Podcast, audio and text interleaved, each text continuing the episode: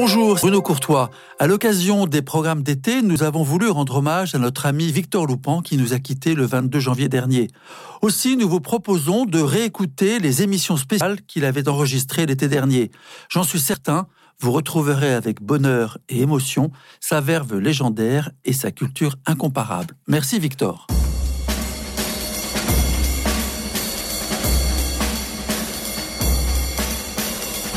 Culture Club, une émission présentée par Victor Loupan.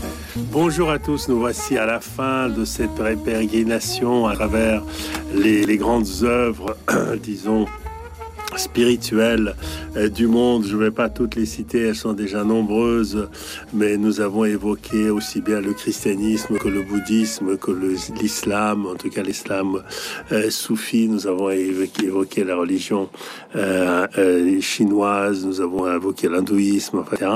Et aujourd'hui, nous allons terminer cette pérégrination avec un homme qui a eu, qui a illuminé le christianisme européen et qui s'appelle Saint Silouane, Silouane du mont Athos ou Silouane de l'Athos, qui a été canonisé euh, en 1987 exactement par le, patriarche de par le, patriarcat euh, de Constantinople. C'était un c'était un moine russe à l'origine qui était né en 1866 en Russie et qui est arrivé dans les années 90 au Mont Athos 1890 1892 exactement. Il arrive au Mont Athos au monastère de Saint Pantaléon qui est un peu le c'est le plus grand monastère je crois de, de la presqu'île.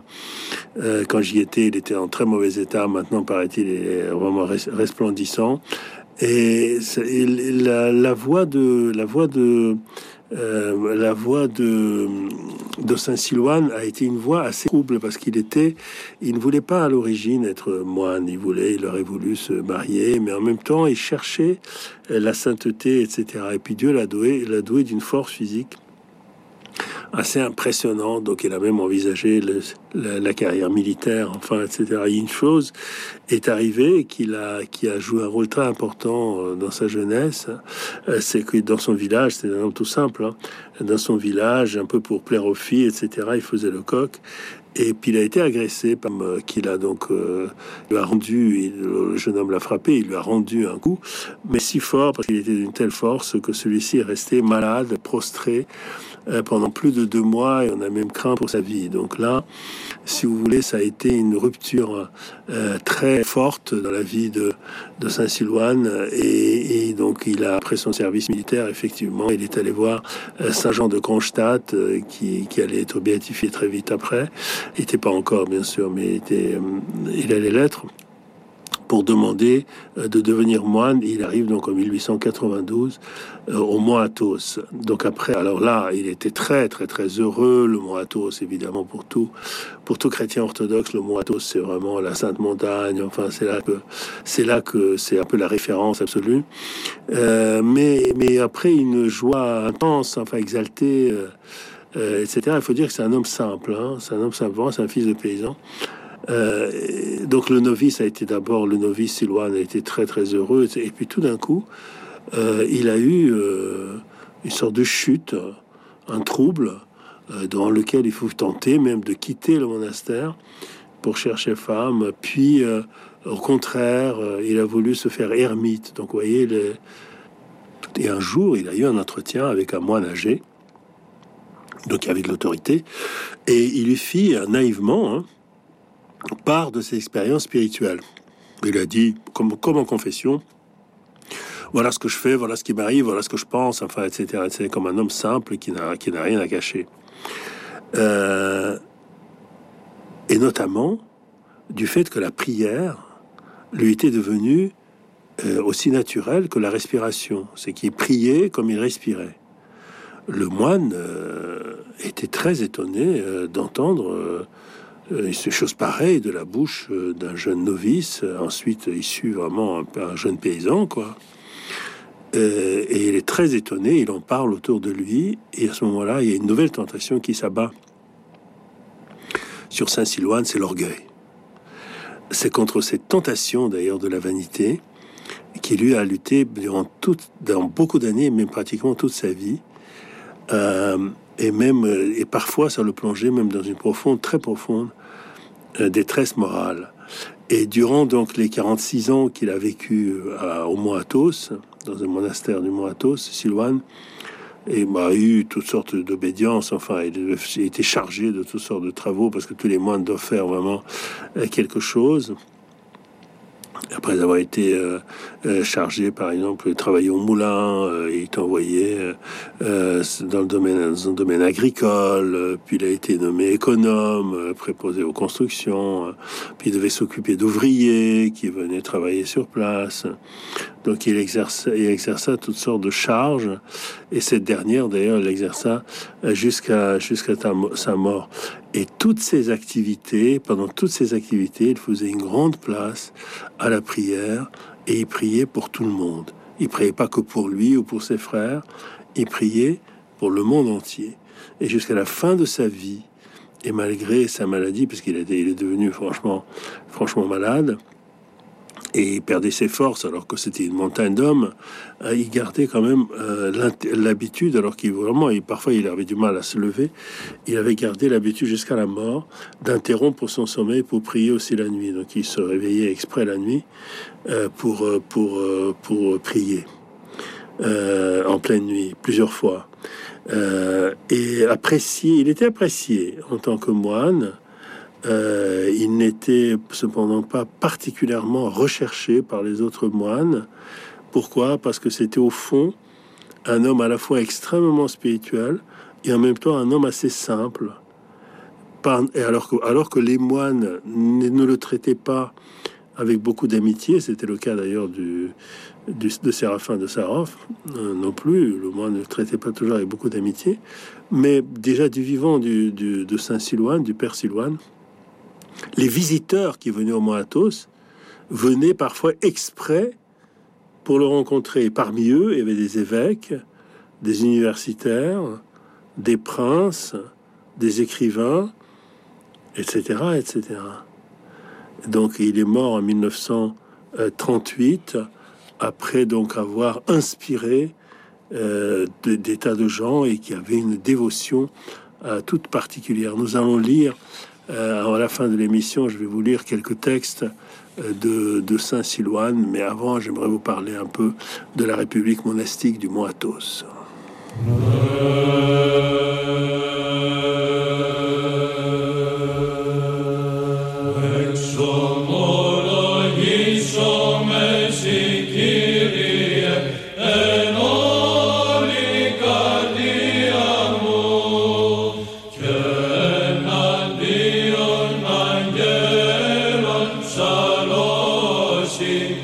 Oh.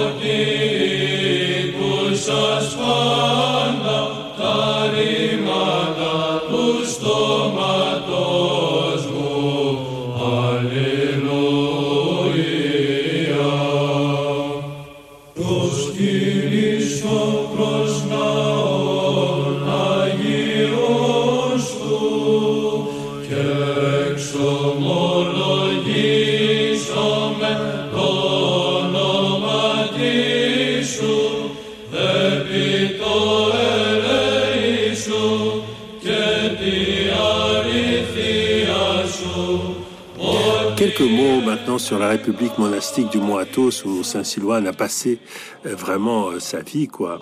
Euh, c'est une c'est une presqu'île qui est dans le nord de la Grèce, qui est pas loin qui est pas loin de Thessalonique si vous voulez. Enfin, enfin la grande ville disons c'est Thessalonique. et son histoire est très ancienne vraiment très ancienne. On, dit, enfin la légende dit que c'est, elle a été effectuée, découverte par la Mère de Dieu, par la Vierge Marie, qui a été prise dans une tempête et qui s'est réfugiée là et qui a vu trouver cette, cette péninsule absolument, absolument magnifique et qui est donc, donc du coup est devenu, euh, est devenu ce lieu, euh, euh, ce lieu de, ce lieu monastique. Il y a une vingtaine de, une vingtaine de, de monastères. C'est une république. C'est une république monastique. Et sur, il y en a, la, grande majorité sont de langue grecque, sont des monastères euh, grecs. Euh, il y en a aussi, mais il y en a quelques-uns aussi qui sont pas, euh, qui sont pas euh, qui sont de, de, comment dire d'autres d'autres nationalités. Euh, par exemple, il y a un monastère russe qui est Saint-Pantaléon, euh, où il y a une cinquantaine de moines officiellement. En fait, il y en a beaucoup plus. Il y a un monastère serbe, il y a un monastère roumain, il y a aussi des skythes euh, roumains. Il y a un monastère bulgare, euh, il y a un monastère aussi arménien. Euh, voilà, il y a, enfin, vous voyez, il y a, quand même plusieurs, euh, euh plusieurs, euh, euh, plusieurs monastères. et c'est une république monastique, c'est-à-dire qu'il y a une sorte d'auto, d'auto-gouvernance. Quand j'y étais, peut-être ça a changé depuis, mais quand j'y étais, il n'y avait ni électricité, il y avait un téléphone au bord de l'eau au bord de la mer, mais il n'y avait ni électricité ni rien. Euh, donc euh, on se levait, euh, les, prières commençaient, enfin la liturgie le deux matins commençait à 3 heures du matin, parce qu'ils vivent selon des, selon les heures. Euh, des heures complètement complètement euh, différentes quoi s'ils vivent pas du tout à l'heure grecque ou à l'heure romaine etc. Le calendrier euh, qu'ils suivent, c'est le calendrier julien, mais l'heure aussi euh, qu'ils suivent est, une heure. J'essaie de trouver euh, l'explication que j'ai un peu oubliée, mais c'est une, c'est une heure aussi qui est une heure byzantine. Hein. Donc tout ça est extrêmement, extrêmement, euh, extrêmement compliqué, compliqué. Peut-être un petit peu anecdotique, mais je trouve que c'est quand même, c'est quand même intéressant. C'est dans ce, dans ce milieu, euh, dans ce lieu isolé où les femmes ne sont pas admises et, et que c'est Saint Silouane a vécu euh, et qui nous a donné toute cette, toute cette, comment dire, toute cette œuvre, tous ces témoignages d'une foi et d'une vie dans la prière qui ont inspiré et qui continue à inspirer euh, de très très très nombreux chrétiens.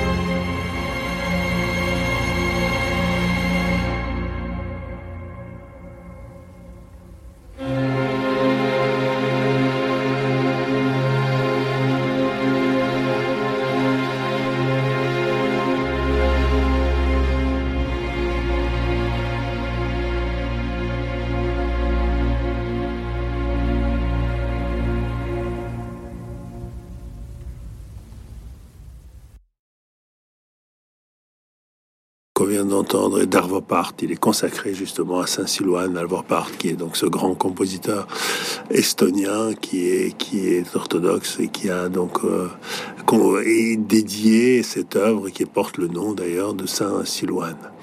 Euh, voilà, j'aimerais bien euh, finir cette émission avec plusieurs citations de Saint Silouane pour qu'on se rende compte à quel point ce qu'il écrit est beau et important. Euh, voilà ce qu'il dit de l'expérience de Dieu, par exemple. Euh, l'arbre de vie au centre du paradis, c'est le Christ.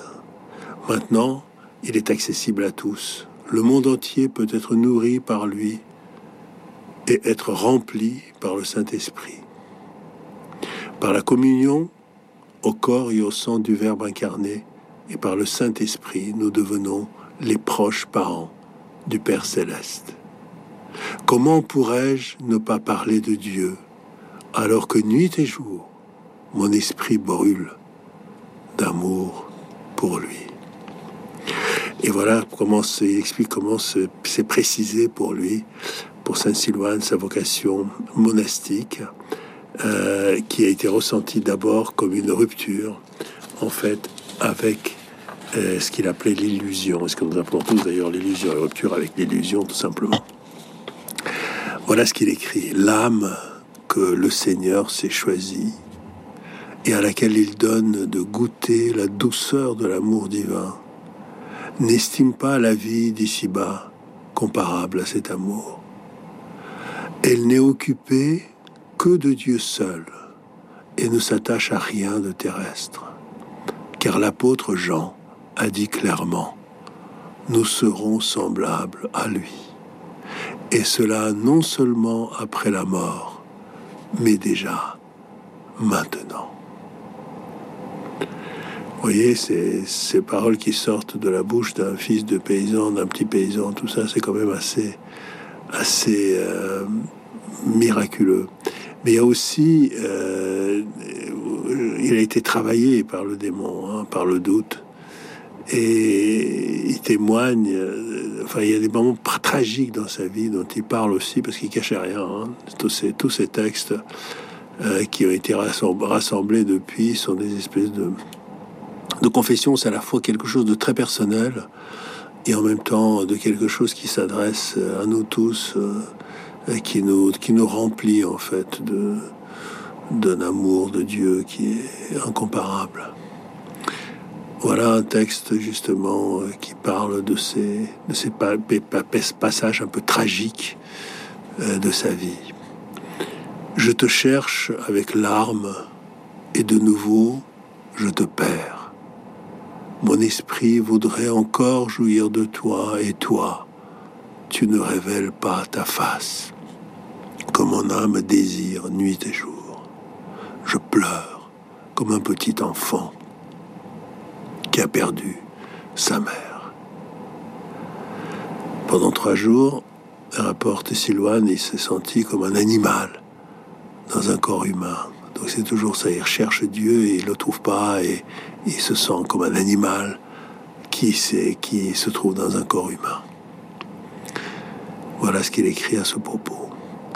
Je me souvenais de Dieu, mais mon âme était devenue vide, comme celle d'un animal. Une autre fois, l'esprit de désespoir s'abattit sur moi. Cet état dura une heure. Le Seigneur dit dans mon âme, les âmes orgueilleuses souffrent toujours des démons. Et je dis, Seigneur, fais-moi comprendre quelles doivent être mes pensées pour que mon âme trouve l'humilité. Et je reçus cette réponse dans mon âme, tiens, ton esprit en enfer et ne désespère pas. À partir de ce moment, je commençai à faire cela et mon âme trouva la paix en Dieu. Si l'âme se condamne à l'enfer, tout en espérant en la miséricorde de Dieu, la force de Dieu la remplit. Vous voyez, cette extraordinaire intégration euh, de l'enfer et, de, la, peur, bien sûr, que nous avons tous euh, de nous retrouver dans ce, dans ce lieu, euh, dans ce lieu indescriptible, qui, qui, normalement devrait tous nous faire très peur, peur. Et voilà ce qu'il exprimait aussi, on l'a dit, euh, euh, l'amour pour toute la création. Et voilà de quelle manière. Longtemps j'ai vécu sur la terre, j'ai beaucoup vu et entendu. La musique a charmé mon âme. L'âme aime la beauté de la terre le ciel et le soleil, les beaux jardins, la mer et les rivières, les forêts et les prairies. Tout ce qui est de la terre l'enchante. Mais une fois qu'elle a connu notre Seigneur Jésus-Christ, elle se désire pour voir ce qui est terrestre. Elle ne désire plus voir que ce qui est terrestre. Quand l'esprit est tout entier en Dieu, il oublie le monde. L'homme spirituel vole comme un aigle dans les hauteurs. Son âme ressent la présence de Dieu et alors il voit tout l'univers. L'incarnation prouve qu'on doit connaître Dieu au ciel et sur la terre. Alors tu verseras d'abondantes larmes pour ton prochain, pour tout ce qui respire, pour toute créature. Saint Silouane aussi euh, donne des exemples euh, de la cruauté hein, envers euh, les animaux, les animaux qui sont pour, lui toujours humbles. et cette cruauté, il l'a amèrement regretté par la suite. Évidemment, au, au Moratos, on ne tue pas les animaux, mais avant, il a dû certainement le faire. Pour une mouche tuée sans nécessité, il a pleuré trois jours, par exemple. Pour des chauves-souris qu'il a chassées du dépôt dont il était responsable en versant sur elles de l'eau bouillante, il a aussi répandu d'abondantes larmes. Voilà le texte. Depuis, je n'ai plus jamais fait de mal à aucune créature. Un jour, je vis sur le chemin un serpent coupé en morceaux chaque tronçon s'agitait encore convulsivement. Je fus saisi de pitié pour toute créature, pour chaque être qui souffre, et je pleurais longuement devant Dieu. L'Esprit de Dieu apprend à l'âme à aimer tout ce qui vit, au point qu'elle ne peut faire de mal, même à une feuille verte sur un arbre, et qu'elle voudrait ne pas écraser une fleur des champs. Ainsi, l'Esprit de Dieu nous apprend l'amour pour tout ce qui existe et l'âme a compassion pour tout être. Les bêtes sauvages, disait-il, le bétail et tous les animaux, ce n'est que de la terre, pensent les idolâtres. Voilà, c'est une, c'est une, euh, c'est une très très belle leçon d'humilité et de, de, de, comment dire, de bonheur en Dieu. Et voici, je vais finir par la prière de Saint Silouane, qui est vraiment très belle. Ô Seigneur, daigne nous accorder les dons du Saint-Esprit, afin que nous connaissions ta gloire et que nous vivions sur la terre dans la paix et l'amour, afin qu'il n'y ait plus ni haine, ni guerre, ni ennemi, mais que seul règne l'amour. Ainsi, on n'aura plus besoin d'armée ni de prison, et pour tous, il sera facile de vivre sur la terre.